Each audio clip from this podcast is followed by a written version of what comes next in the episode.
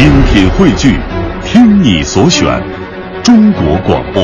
radio.dot.cn，。各大应用市场均可下载。昆曲《玉簪记》描写了女尼陈妙长与书生潘必正的爱情故事，其中琴挑、偷诗、秋江尤为出色。琴挑这一出讲潘必正秋夜闲庭信步，听到了陈妙长孤凄幽怨的琴声，使他顿生爱慕之情，遂借交流琴艺之机，抒发自己对陈妙长的爱慕之情。下面就一起来欣赏昆曲名家张敬贤演唱的昆曲《玉簪记》琴调选段。